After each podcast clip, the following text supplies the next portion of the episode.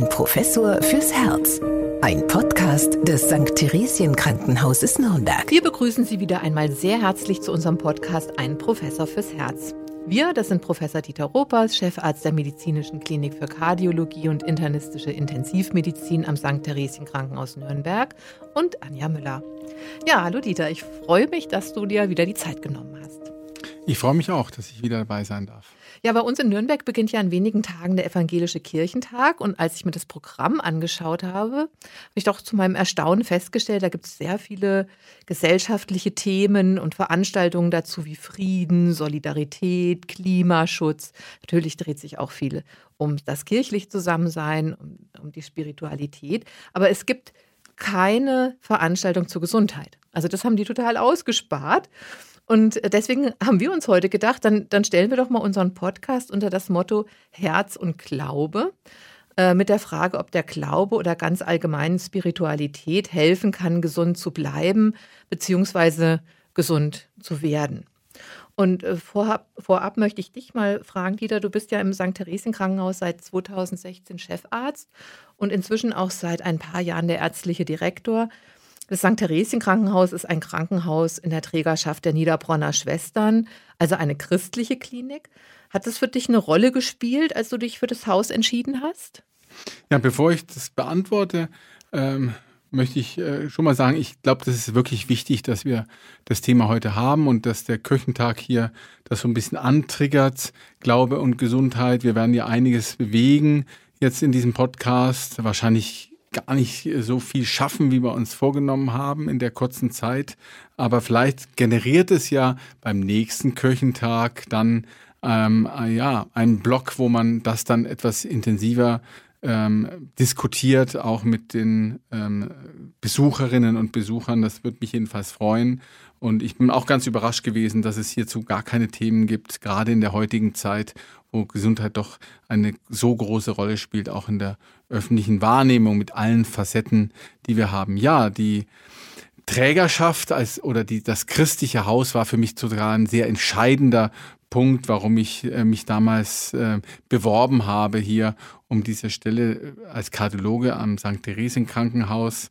Das hat sehr viel mit ähm, ja mit Berufung zu tun, der, der Ordensschwestern, die das ja mit großer Leidenschaft seit 1928 betrieben haben, dieses Haus. Viele Generationen sind dort tätig gewesen und haben sehr viel Gutes geleistet, durch auch schwere Zeiten hindurch, ja. Und das aus einer, ja, sehr, ja, ja wie soll ich sagen, dem Patienten hingewandten Verständnis von Glaube. Ähm, und dann ist es auch so, muss ich sagen, in der modernen Krankenhauslandschaft finde ich, dass die Häuser in christlicher Trägerschaft eigentlich die Krankenhäuser sind, die meinem Verständnis von Medizin am nächsten kommen. Wir haben halt so keinen, die, die kirchlichen Häuser, die katholischen, evangelischen und andere Konfessionen ähm, getragenen Häuser, die haben nun nicht den Auftrag, dass sie unbedingt Geld verdienen müssen, sondern hier geht es darum, dass sie möglichst wenig Verluste machen, idealerweise eine schwarze Null schreiben und dann halt für Investitionen noch ein bisschen was übrig haben. Aber der Grundgedanke ist eigentlich, den Patienten zu heilen und zu helfen.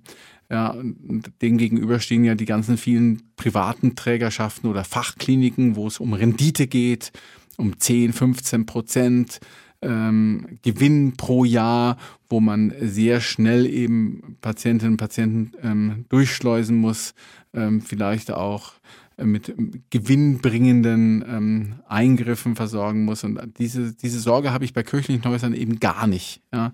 Und deswegen fand ich das äh, für mich sehr richtig, äh, mich dort für das katholische Haus, für das Resa, für das St. Theresen Krankenhaus äh, zu bewerben. Und als ich damals ähm, das erste Mal mich dort vorgestellt hat, dann bin ich zum Haupteingang gekommen und da hat mich dann eine Ordensschwester persönlich begrüßt und äh, mir gefragt, wie es geht und äh, wo ich denn hin möchte, ob sie mir helfen kann. Und das war damals für mich so ein Aha-Effekt, wo ich mir dachte, ja, genau, hier bist du richtig. Ja, das haben wir zwischenzeitlich aufgeben müssen, auch pandemiebedingt und auch durch die Altersstruktur der, der meisten Ordensschwestern äh, haben wir das jetzt nicht mehr äh, an jedem Tag. Aber das war damals für mich so ein, ein Zeichen eigentlich, wo ich gesagt habe, ja, dieses Krankenhaus, das passt zu dir. Mhm. Und das ist ja auch oft der Grund gewesen, warum sich Ordensgemeinschaften überhaupt gegründet haben. Also die Fürsorge für Kranke und Schwache. Und ähm, in der Bibel lesen wir ja auch, Jesus war zwar kein Arzt, aber die Evangelisten berichten von vielen Menschen, die er geheilt hat.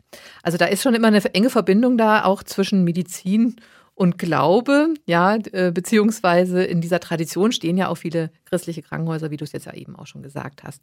Und der ehemalige Direktor der Uniklinik in Zürich, der Daniel Hell, der hat einmal gesagt, Gott ist in die medizinische Wissenschaft nicht einzuschließen, aber er ist im Praxisalltag nicht auszuschließen. Gott und die religiöse Welt spielt im Praxisalltag durchaus eine Rolle. Man sollte das Angebot nutzen, außer der Patient oder die Patientin will es nicht. Also daher meine Frage, der Glaube kann Berge versetzen, aber kann er auch gesund machen? Also ich glaube schon, dass Menschen, die aufrichtig glauben in ihrer jeweiligen Konfession, dass die auch ein höheres Vertrauen darin haben, dass, äh, ja, dass, dass man geheilt wird, dass die Krankheit eben ähm, verschwindet, dass man wieder zu einer bestimmten Gesundheit zurückkommt, äh, in der man halt vorher war. Das äh, glaube ich schon. Äh, dieser feste Glauben an, an das Gute, äh, was eben, ähm, ja, was, was Gott mit uns vorhat, der hilft da schon sehr. Was so innere Ruhe betrifft, auch das Verarbeiten von Erkrankungen, das Akzeptieren ähm, von Erkrankungen, äh, das ist, glaube ich, bei Menschen, die aufrichtig glauben, ähm, viel ähm, besser ausgeprägt als bei anderen. Ähm, das Umgehen mit Schicksalsschlägen zum Beispiel ist für Menschen, die ähm, ähm, gläubig sind, äh, wahrscheinlich leichter, ja, ähm, auch bestimmte Dinge zu ertragen, in, in, der Gewissheit, dass es ja irgendwie auch weitergehen wird, ja, oder auch, dass, dass einen schon geholfen werden wird, weil ähm, ja, Gott das so will. Ich glaube, das ist schon ein ähm, Gedanke, der den Heilungsprozess fördert. Mhm. Und hast du dafür auch ein offenes Ohr? Denn also eine Studie der Universität Witten-Herdecke hat gezeigt, die haben also mal 112 Krebspatienten und 57 Multiple Sklerose-Kranken befragt, dass 40 Prozent der Befragten fest daran glaubten, dass äh, spirituelle Kräfte ihre Genesung zum Guten beeinflussen könnten. Würdest du das sagen, dass, wie du es jetzt auch eben geschildert hast, kannst du das auch unterstützend in die Behandlung mit einfließen lassen? Also wenn ja, wie machst du das? Also wir können das halt in dem, in dem Umfeld, in dem wir in so einem Akutkrankenhaus arbeiten, dem Patienten anbieten, ja, indem wir halt darauf hinweisen, dass wir eben spezielle Mitarbeiter haben, die über eine Zusatzqualifikation verfügen und die dann ähm, eben diese Spiritualität mit den ähm, Betroffenen gemeinsam abrufen, analysieren und dann eben überlegen, wie man das dann in den Heilungsprozess günstig mit hineinarbeiten kann. Also wir haben ja äh, die Klinikseelsorge. Persönlich muss ich sagen, suche ich immer nach einem besseren Begriff. Seelsorge hört sich immer so nach, ähm, ja, äh, nach ähm, etwas Endgültigen an, ja, als wenn es hier um, um ganz schwerwiegende ähm, ja, Erkrankungen, möglicherweise am Ende des Lebens, würde jetzt eben Seelsorge erfordern, so wie ich das verstehe. Ich hoffe, dass wir irgendwann mal einen besseren Begriff dafür finden, aber die, das Team der Klinik Seelsorge bei uns, das ja, interkonfessionell ist, ähm, ähm, das ist eben speziell ausgebildet darauf, eben diese spirituellen Aspekte zu bedienen und mit den, ähm, mit den Betroffenen gemeinsam äh, zu entwickeln. Also es ist ja nun so, dass jeder Mensch eben das Bedürfnis hat nach spirituell geistiger Gesundheit und äh, da, ähm, das ist bei jedem anders ausgeprägt. Das muss nicht unbedingt religiös getriggert sein, ja, aber so der Sinn, der, der Suche nach dem Sinn, nach der Zugehörigkeit, dem großen Ganzen, ja, nach äh, schöpferischer Kreativität, äh, wo ist mein Platz im Leben, ja, warum bin ich hier, warum habe ich diese Erkrankung? Und all diese Fragen beschäftigen einen ja immer. Und ähm, das spielt dann in solchen Krankheitsprozessen, so Krankheitsaufenthalten und ähm, immobilisierenden Prozessen eine noch größere Rolle. Man hat mehr Zeit darüber nachzudenken, man hat diese Sorgen. Ähm, und da ist eben dieses Angebot der der dafür speziell ausgebildeten Mitarbeiterinnen und Mitarbeiter ähm, eines, was man, also was ich regelmäßig anbiete, ja, und was dann eben von den Einzelnen wahrgenommen wird oder nicht. Es äh, gibt auch durchaus Studien, die zeigen, dass Gebete sich positiv auf den Heilungsverlauf auswirken können. Warum? Na, ich glaube, wer regelmäßig betet oder andere kontemplative Maßnahmen ähm, ja, aktiv betreibt, der findet mehr zu einer gewissen inneren Ruhe, der hat weniger Stress, weniger Stresshormone, kann man jetzt auch Physik, Physik, ja, physiologische Parameter mit ins Felde führen, Herzfrequenz, Blutdruck, ne, Stresshormone nehmen ab. Und das ist natürlich etwas, wenn sich sozusagen der Organismus auf die Bekämpfung der zugrunde liegenden Erkrankung konzentrieren kann, ähm, weil eben ähm, andere Dinge jetzt nicht neben reinfeuern, ja, wenn eben dieses, diese innere Ruhe dazu kommt. Ich glaube, das ist schon sehr günstig für den Heilungsprozess. Also da gibt es tatsächlich ähm, auch gute, also gut meine ich, handwerklich gut gemachte wissenschaftliche Studien, die, die das untersucht haben und diese Effekte ähm, nachweisen können. Das ist, gilt gerade für die Kardiologie im Übrigen, also für Patienten zum Beispiel nach Herzoperationen, Heilungsprozess oder nach Infarkten. Ähm, da gibt es entsprechende Untersuchungen, dass das ähm, dem Patienten geholfen hat. Hm. Was ich ganz interessant finde, ist, dass es ähm, Studien gibt, die dann aber zeigen, also es hilft vor allem, wenn man für sich selbst betet. Aber wenn andere für einen beten, kann das auch kontraproduktiv sein. Also anscheinend steht man dann mehr unter Stress und es treten sogar nach den Eingriffen mehr Komplikationen auf.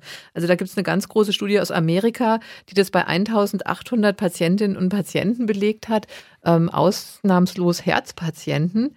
Und ähm, in Amerika ist es nicht unüblich, dass Ärzte mit ihren Patienten beten. Das äh, ist bei uns, glaube ich, so gar nicht verbreitet. Jedenfalls habe ich das so noch nicht so wahrgenommen, selbst an christlichen äh, Krankenhäusern. Würdest du das machen, wenn dich ein Patient darum bitten würde?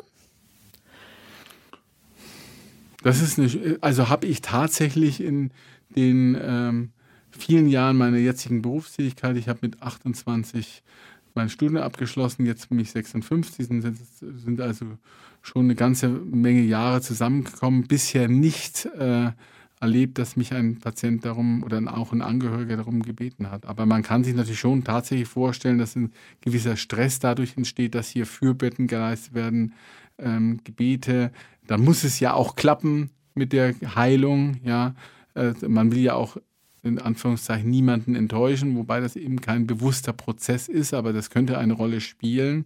Aber was diese Studie betrifft, ähm, da ist es natürlich so, das haben die Autoren ja auch diskutiert, es können natürlich auch durchaus zufällige Aspekte hier eine Rolle spielen, warum das in dieser in dieser Gruppenverteilung nicht so richtig gut geklappt hat. Also ich würde jetzt nicht daraus ableiten wollen, dass Fürbitten, äh, Gebete für Angehörige äh, nichts bringen oder sogar kontraproduktiv sind. Deswegen, ich mag, ich mag diese Studie nicht so besonders, äh, weil eben, glaube ich, da sehr viel ja, Effekte mit reinkommen, die, die möglicherweise gar nicht so fundiert sind. Mhm. Also mein, wenn das, ich glaube schon, dass es, dass es kein Fehler ist, wenn man für seine Angehörigen betet und äh, für Bitten leistet. Also man könnte natürlich, wenn das jetzt so im ärztlichen Bereich ist, natürlich dann auch eine gewisse Verunsicherung auslösen. Dann wenn du jetzt, wenn man sagt, ja, wir beten für sie, ja, dann äh, kommt das ja vielleicht auch beim Patienten an, wie, oh, jetzt bin ich leider mit meinem Latein am Ende, jetzt äh, muss der liebe Gott übernehmen. Oder es ist eben, es besteht keine Hoffnung mehr. Ja. ja. Jetzt kann man nur noch beten. Ja, ja. Das, ja. Ähm, und das ist, äh, deswegen ist es ganz äh, schwierig, wenn ein Patient jetzt, ich weiß nicht, wenn er jetzt auf mich zukommen würde, in Abhängigkeit von der Situation, ähm, könnte ich mir das schon vorstellen. Wie gesagt, bisher fehlt mir die Erfahrung. Ich verweise aber natürlich immer gerne auf die, ähm, auf dieses Angebot, das wir haben mit der Klinikseelsorge. Und wir haben natürlich auch, sagen wir mal, für Übergangskrisen und gerade für das Lebensende auch noch andere Angebote für Angehörige und die Patienten. Das ähm, betrifft eben auch die, die ein, eine seelsorgische Tätigkeit zu jeder Tages- und Nachtzeit. Auch die geistlichen unterschiedliche Konfessionen bei uns am Haus haben Dienstfunker, ja, wo man sie dann anrufen kann, wenn ähm, eine solche Situation sich ankündigt. Ähm, und da gibt es ja unfassbar schwierige Konstellationen mit, mit Angehörigen und ähm, auch Stichwort Organspende spielt dann manchmal eine Rolle, dass man auch spirituell, religiös, konfessionell äh, besprechen muss. Also äh, das ist etwas, was bei uns sehr gut äh, etabliert wird und was tatsächlich, ich würde denken, wenn wir das anbieten, bei mehr als der Hälfte unserer Patienten dann auch ähm, angenommen wird. Jetzt, wie ist es bei dir selber? Du hast vielleicht einen schwierigen Eingriff bei einem Patienten vor dir, der Ausgang ist ungewiss. Legst du diese Situation auch einfach mal in Gottes Hand und vertraust auf einen guten Ausgang? Tatsächlich vertraue ich da schon mehr auf, auf meine Erfahrung und mein, ähm, mein, ja, meine mechanischen Kenntnisse mein, mein Geschick, ja, um das Problem zu lösen. Ich würde jetzt nicht, nicht hingehen und sagen, ach, ähm, bitte zeige mir den Weg, wie ich jetzt aus dieser Komplikation wieder mhm. herauskomme. Mhm. Da bin ich mhm. ganz, ganz ehrlich, ich fokussiere mich dann schon darauf, dass ich diesen Patienten jetzt äh, durch diesen schweren Eingriff auch unbeschadet durchkomme. Mhm. Ja. Aber es ist natürlich schon so, dass man manchmal verlieren wir Patienten auch. Mhm. Ja, darüber muss man auch offen sprechen. Ja. Äh, sie kommen schwer krank und vielleicht mit einem fortgeschrittenen Infarktgeschehen auch in unser Katheterlabor. Das ist auch nicht immer einfach. Ich meine, im Gegensatz zu den meisten chirurgischen Eingriffen, die durchgeführt werden, sind ja bei uns die Patienten zunächst mal wach. Und dann unterhalten wir uns äh, vielleicht im Vorfeld, bis die Untersuchung losgeht, auch während der Untersuchung. Und wenn man dann doch ähm, ja, in eine kritische Situation kommt und den einen oder anderen Patienten verliert, dann ist das schon eine sehr belastende Situation für das Personal. Das ist nicht nur der, der Arzt, der die Untersuchung macht, sondern auch die äh, Kolleginnen und Kollegen, die halt den Patienten pflegerisch, äh, nicht ärztlich versorgen. Und ähm, auch da ist es so, dass wir gelegentlich tatsächlich, wenn es ein besonders dramatischer Verlauf ist, ähm, unser Team holen, um da auch uns Beistand zu holen für diese Situation. Und jeder, jeder, äh, der so mal reflektiert über das, was er äh, alles schon erlebt hat im Berufsleben, der hat so bestimmte Patientinnen und Patienten im Kopf, wo, ja, die man nicht so ohne weiteres vergisst. Und ähm, da holen sich Kolleginnen und Kollegen auch gerne Hilfe. Wir haben das ja auch angeboten im Rahmen der Corona-Pandemie, wo wir sehr viel Schlimmes erleben mussten, wo Patienten ja aus dem Leben herausgerissen, ähm, zum Teil auch äh, gar nicht so alt, dann schwerst krank geworden sind, gestorben sind und äh, insgesamt alle sehr belastet waren. Ähm, objektiv, aber auch subjektiv, jeder auf seine Weise, haben wir ja bei uns im Krankenhaus. Und das ist auch, glaube ich, ähm, ein, ein Ausdruck des, des kirchlichen Gedankens, der dahinter steckt, unseren Mitarbeitern eben angeboten, ja, äh, da gibt es eine besondere Anlaufstelle, da gibt es professionelle Unterstützung, um gemeinsam durch diese Situation hindurchzukommen. Mhm. Aber natürlich, auch in solchen Ausnahmesituationen gibt es ja dann auch Patienten, die dich fragen, ja, nach dem Sinn ihrer Krankheit oder warum Gott jetzt ausgerechnet bei ihnen diese schwere Krankheit zugelassen hat. Also, äh, wie gehst du dann mit solchen Fragen um? Naja, gut, das ist natürlich wirklich eine, eine, ganz schwierige Frage, auf die ich selber ja auch keine Antwort habe. Das, ich brauche ja nur ins Tagesgeschehen hineingucken. Ich muss, kann in die, in die Ukraine gucken, ich kann äh, nach Afrika gucken, wo die Menschen verhungern, äh, ins Mittelmeer, wo die Menschen ertrinken. Ich kann mir die Zeitung durchlesen, wo irgendwelche ähm, Jugendlichen ähm, ja, sterben oder ähm, ja, wo es Mord und Totschlag gibt. Und da habe ich eben auch keine Antwort. Ähm, das, äh, das, was ich dann immer tue, wenn solche Fragen kommen, die Fragen kommen, ja, warum gerade ich? Ja, womit habe ich das verdient? Was habe ich verbrochen, dass ich jetzt diese Erkrankung habe? Ähm, das, äh, dann verweise ich tatsächlich auf, auf die Mitarbeiterinnen und Mitarbeiter, die eben speziell ähm, dafür ausgebildet sind, ähm, nicht diese Fragen zu beantworten, weil ich glaube, da gibt es keine Antwort. Warum ist das so? Warum muss das so sein?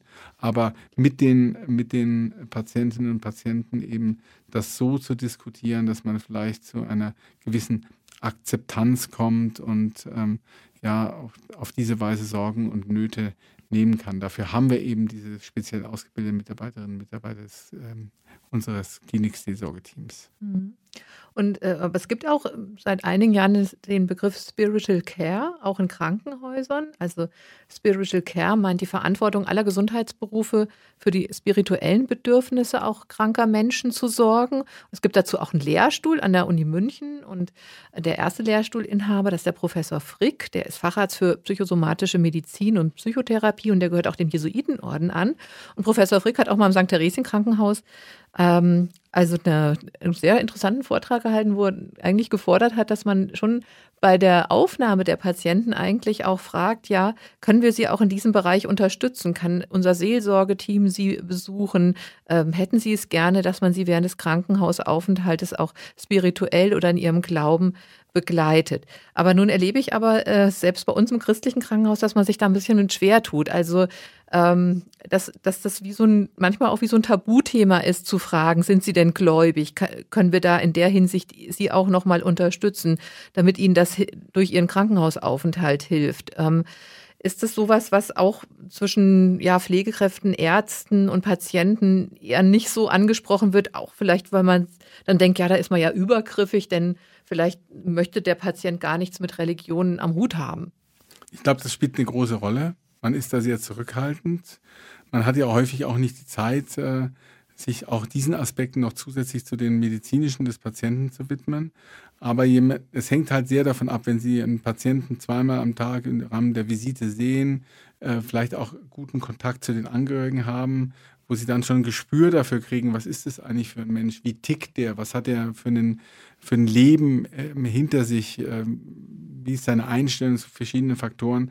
Ja, dass man dann schon sehen kann, ja, hier besteht eine gewisse Offenheit, ja, für dieses Spiritual Care, ja, für diesen Aspekt auch der, der Religiosität, selbst wenn man vielleicht jetzt nicht diese Konfession hat oder auch grundsätzlich als religionsfern ähm, im Leben äh, unterwegs ist. Aber die Offenheit ist da und ich muss sagen, ich biete das, äh, biete das großzügig an und ich habe auch gemerkt, äh, gerade in der Pandemie, wo wir eben dieses Angebot leider nicht so äh, im gleichen Maße aufrechterhalten konnten wie sonst, ja, dass etwas Relevantes gefehlt hat. Ich glaube, gerade in dieser Pandemie, wo auch viele Menschen äh, aufgenommen worden sind aus Alten- und Pflegeeinrichtungen, die dort auch äh, durch die Pandemie vor ihrem Krankenhausaufenthalt so ein bisschen vereinsamt äh, waren, ja, da wäre das Angebot besonders wichtig gewesen, dass wir damals eben nicht so leisten konnten. Also bei mir ist es auf dem Schirm, aber es ist nicht so, dass ich proaktiv bei jedem Patienten beim ersten Kontakt auch auf diese Möglichkeit hinweise. Hm. Aber weil du jetzt gerade nochmal die Corona-Pandemie angesprochen hast, es gibt ja auch immer wieder Menschen, die an alle möglichen Sachen glauben, also an Geisterwesen oder während der Corona-Pandemie auch sind sie so Verschwörungsglauben verfallen. Ähm, das ist aber doch dann auch, ich sage jetzt mal in eine andere Richtung, äh, ein Thema, was man durchaus mal im Arzt-Patientengespräch vielleicht thematisieren müsste, um Schlimmeres zu verhindern. Ja, und idealerweise, weil das sind natürlich Menschen, die sind sehr in ihren in ihren ja, Gedanken gefangen. Das wissen wir, diese Quergedanken sind halt einfach äh, schwer wieder gerade zu rücken.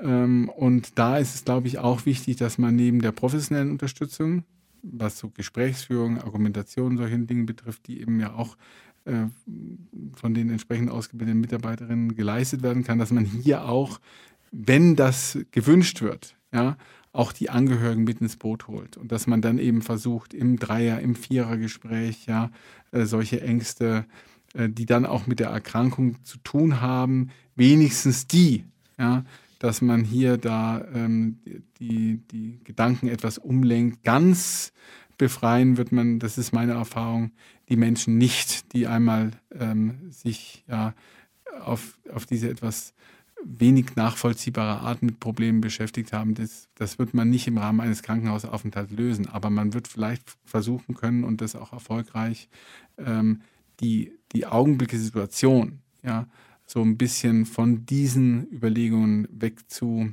ähm, zu trennen, um eben sich dann auf den Heilungsprozess zu konzentrieren. Ja, ich glaube auch, das ist wichtig für, die, für das Vertrauen.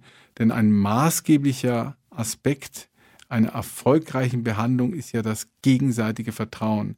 Der Patient, die Patientin muss das Gefühl haben, ja, ich habe einen guten Arzt, der weiß viel, der hört sich meine Probleme an, der nimmt das an, der versteht mich, ja.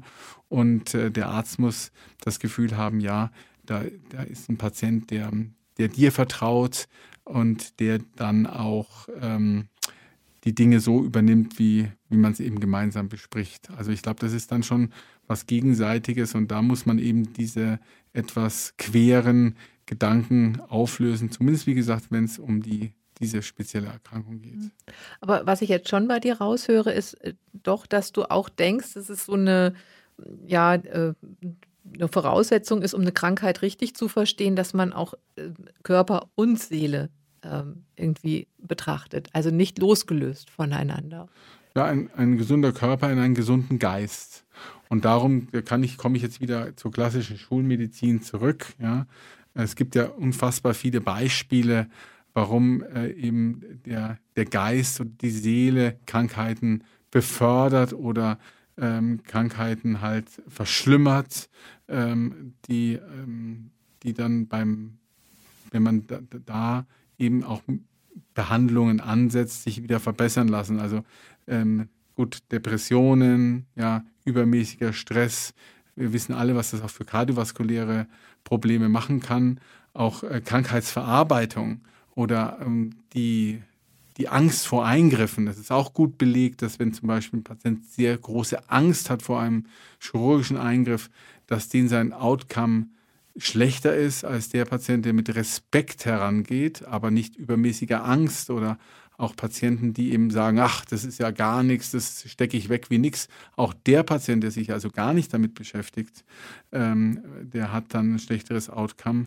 Also das gibt so viele Beispiele dafür, warum der, der Geist eben und damit vielleicht auch die Spiritualität ein wichtiger Aspekt ist und den sollte man tatsächlich nicht unberücksichtigt lassen, aber in der täglichen Arbeit, in dem Klinikgeschäft, das wir halt, und das Klinikgeschäft hört sich jetzt sehr technisch an, aber so ist es nun mal leider, mit den Ressourcen, mit denen wir zu tun haben, wird dieser Aspekt wahrscheinlich viel zu wenig ähm, gewürdigt, ja, und das muss ich auch für mich leider, leider ähm, so zugeben, dass ich wahrscheinlich auch zu selten ähm, auf diese Dinge eingehe und mir da auch vielleicht hier bei den ein oder anderen Patienten zu wenig Gedanken drüber mache.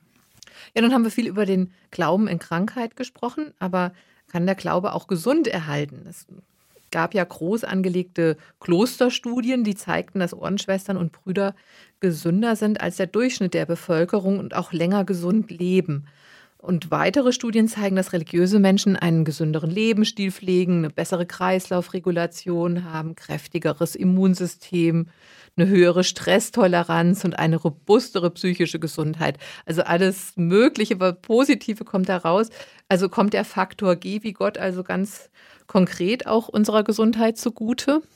Also ich, ich glaube schon, also viele, viele Mitmenschen und auch ich ehrlicherweise, ich gehöre auch zu denen, die sagen, das, was wir hier, das Leben und der Körper, in dem wir uns bewegen, in dem wir leben, ist irgendwie ein Geschenk. Ja?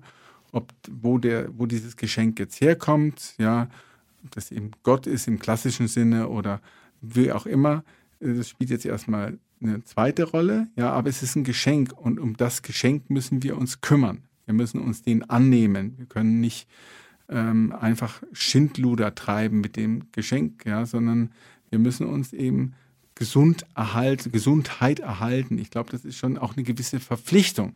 Ja, so sehe ich es jedenfalls bei mir. Ja, und äh, ich glaube, wer den, wer den Glauben lebt, und das ist ja auch, das geht ja auch durch alle Weltreligionen hindurch, ja, ähm, da gibt es ja auch die entsprechenden Empfehlungen tatsächlich, ja, der lebt dann auch gesünder, weil er halt sich um dieses Geschenk etwas mehr kümmert, wenn man es so sehen möchte. Ja. Gut, bei den Ordensgemeinschaften, da ist es natürlich auch, da gibt es viele objektive Gründe. Ja, das ist das, das regelmäßige der Tagesablauf, das ist ausreichend Schlaf, ja, das ist viel Arbeit, ja, ähm, das ist aber auch eine sehr ähm, ja, umfassende und äh, ja, umsorgende Gemeinschaft. Das erleben wir ja jeden Tag, wenn bei uns eine äh, Ordensschwester erkrankt auf Station ist, dann ist sie nie allein. Dann ist immer jemand da neben ihr aus dem, aus dem Orden und hilft ähm, und steht den, den Mitschwestern bei. Also das ist, glaube ich, auch äh, klar zu, und gut zu erklären, warum hier der Faktor G eine große Rolle spielt. Und wie gesagt, wenn man den Glauben wirklich lebt, aufrichtig lebt, dann ähm, ist das sicher etwas, was eben dazu führt, dass man sich auch um seinen Körper ein bisschen mehr kümmert, dass man eben nicht zu viel Alkohol trinkt, dass man regelmäßig äh, sich bewegt, dass man schaut, dass man nicht übergewichtig ist, dass man nicht Kette raucht, ja, und das spielt dann natürlich eine Rolle für die Gesundheit. Ja. Glaube an sich ist, glaube ich, auch etwas, äh, was äh, wichtig ist für die Gesundung und es ist vielleicht auch so ein bisschen wie beim, wie beim Placebo-Effekt. Ne? Wenn Sie eine Zuckertablette geben und der Patient wird dann dadurch besser, wird geheilt, ja, äh, dann, äh, weil er überzeugt davon ist, dass diese Tablette hilft. So ist es beim Glauben, glaube ich, auch. Ja, wenn man richtig glaubt, ja, Gott hilft mir in meinen Genesungsprozess, dann ist es sicherlich äh, günstig. Mhm. Auch wenn ich das jetzt nicht durch eine Studie und durch irgendwelche Prozentzahlen und Kaplan-Meier-Kurven belegen kann. Also, weil du das jetzt gerade mit dem Placebo-Effekt gesagt hast, natürlich, ich denke auch, dass die allein schon der Glaube an äh, an, man, an ja, das eigene Selbst oder an die Selbstheilungskräfte kann schon Kräfte freisetzen, aber nur so lange, bis man dann halt in seinem Selbstbild irgendwie dann vielleicht auch erschüttert wird, während vielleicht der Glauben an eine höhere Macht, an Gott, äh, an äh, je nachdem, welcher Religion man angehört, vielleicht auch nochmal äh, auch entlastend wirkt für einen selber, weil man sagt, ich muss es gar nicht aus eigener Kraft schaffen, sondern es gibt da noch jemanden, äh, der mir diese Verantwortung abnimmt, ja. Genau.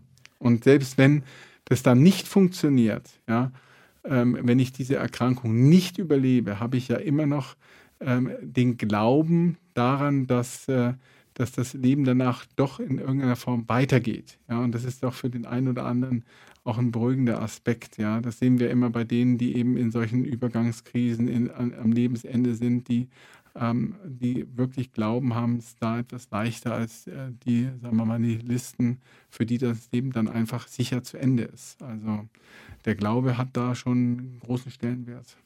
Und äh, das ist ja auch etwas, was in christlichen Krankenhäusern auch sehr wichtig ist, auch nochmal die Sterbebegleitung dann auch. Genau, da haben wir, haben wir auch entsprechende ja, Arbeitsgruppen gehabt, auch unsere Ethikkommission zusammen mit den Ordensschwestern, die da ähm, sich maximal eingebracht haben.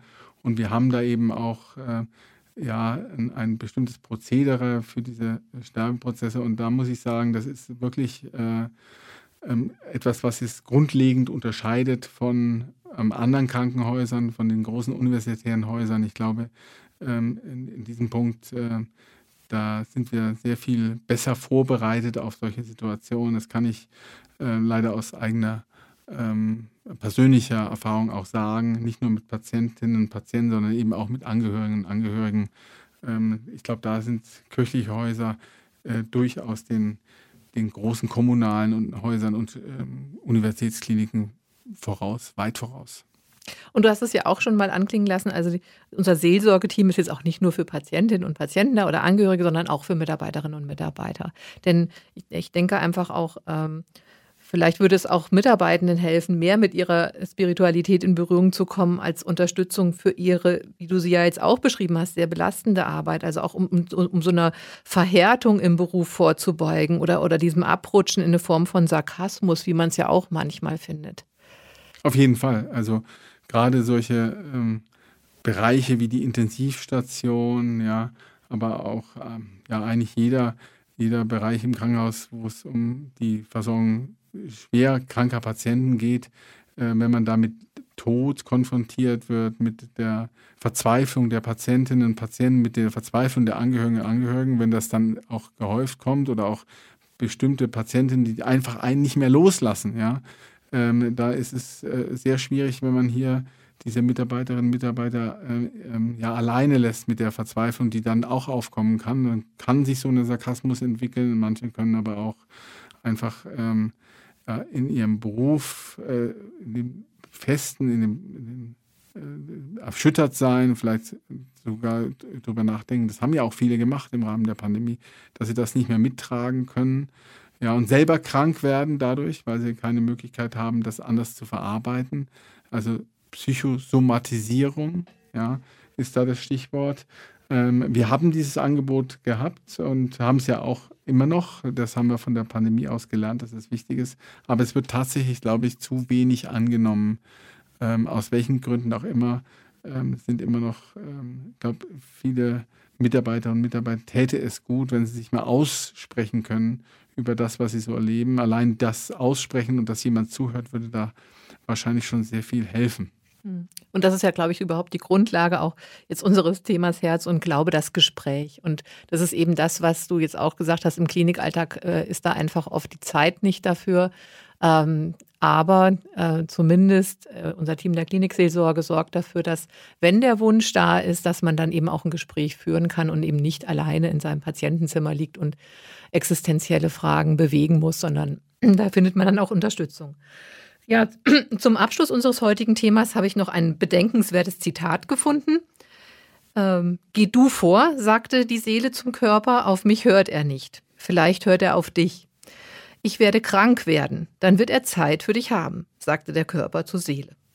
Ja, soweit sollten wir es nicht kommen lassen und jeden Tag Körper und Seele etwas Gutes tun. Und das können Sie zum Beispiel auch auf dem Evangelischen Kirchentag, zum Beispiel beim Abend der Begegnung am Mittwoch, 7. Juni in der Nürnberger Innenstadt, wo Sie uns beide übrigens auch am Stand des St. Theresien Krankenhauses treffen können. Und zwar äh, sind wir da zusammen mit der katholischen Stadtkirche ab 18.30 Uhr in der Peter-Fischer-Straße. Und was machen wir denn da, Dieter? Ja, wir ja, beantworten alle Fragen, die auf uns, äh, die uns gestellt werden zum Thema Gesundheit und vielleicht auch darüber hinaus, auch zum Thema Glauben, wenn wir es können. Aber wir wollen auch anbieten, dass wir zum Beispiel das Herzinfarktrisiko ähm, eines äh, bestimmen auf, ne, auf der Grundlage der Angaben, die wir dort bekommen. Das kann man heute mit bestimmten Algorithmen machen, also so ein 10-Jahres-Risiko und was man daraus ableitet. Wir werden Tipps geben zur Gesundheitsfürsorge, werden immer insbesondere aber da sein für Sie, da sein in, äh, und Ihre Fragen, die Sie haben zum Thema Gesundheit und zu allen anderen auch, was wir beantworten können, dann in Ruhe auch beantworten. Ich freue mich sehr auf diesen gemeinsamen Austausch. Ja. Der Podcast ist ja immer ein bisschen eindimensional, ja. Ähm, und da in dem Zusammenhang auch mein Appell, wenn Sie sich besondere Themen wünschen, schreiben Sie uns, ja, dann, damit wir äh, das in einem unserer nächsten Podcasts auch wieder bewegen können. Aber hier an diesem äh, Mittwoch im ähm, Rahmen des Evangelischen Kirchentages haben Sie tatsächlich die Möglichkeit, Anja und mich hier ähm, direkt kennenzulernen und auf Ihre äh, ja, Dinge anzusprechen, vielleicht auch über den Podcast zu sprechen, ja, Kritik zu äußern oder Lob. Bei Lob freuen wir uns auch. Ja, also ich freue mich, wenn möglichst viele bei uns am Stand vorbeischauen. Ja, glauben Sie uns, das wird sehr interessant. In diesem Sinne, wir sehen uns vielleicht. Bis dahin, alles Gute. Ich freue mich auf Sie. Bleiben Sie gesund. Ein Professor fürs Herz. Ein Podcast des St. Theresien Krankenhauses Nürnberg.